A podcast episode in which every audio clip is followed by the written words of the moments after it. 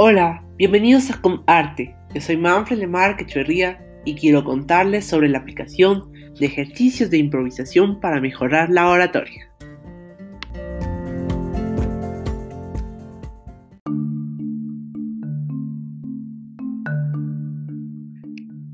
Los grandes oradores de nuestra historia son reconocidos por su poder persuasivo y su elocuencia para defender sus ideas.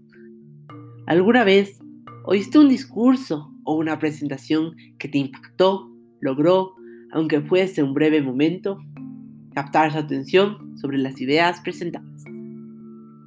Cuando recordamos tales eventos, tendremos a atribuir la capacidad de que la oratoria disertante a algún tipo de don natural.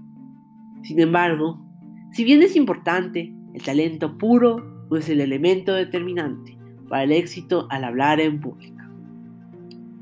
Al observar a los grandes oradores de la historia, vemos también diferentes técnicas que se pueden aplicar a cualquier tipo de discurso. Steve Jobs y Martin Luther King, por ejemplo, aunque estuvieran en campos completamente diferentes, son recordados hasta el día de hoy por su persuasión. Lo que tienen en común es que ambos entrenaban y se preparaban intensivamente. Entonces, ¿Qué tal si consideramos que la oratoria como una habilidad que puede entrenarse en su lugar de limitarla a la categoría del talento natural? Para improvisar de forma adecuada debe tenerse en cuenta las siguientes indicaciones. 1. Conocer el tema del que se habla. 2. Emplear frases cortas y directas. 3. Lenguaje sencillo y coloquial.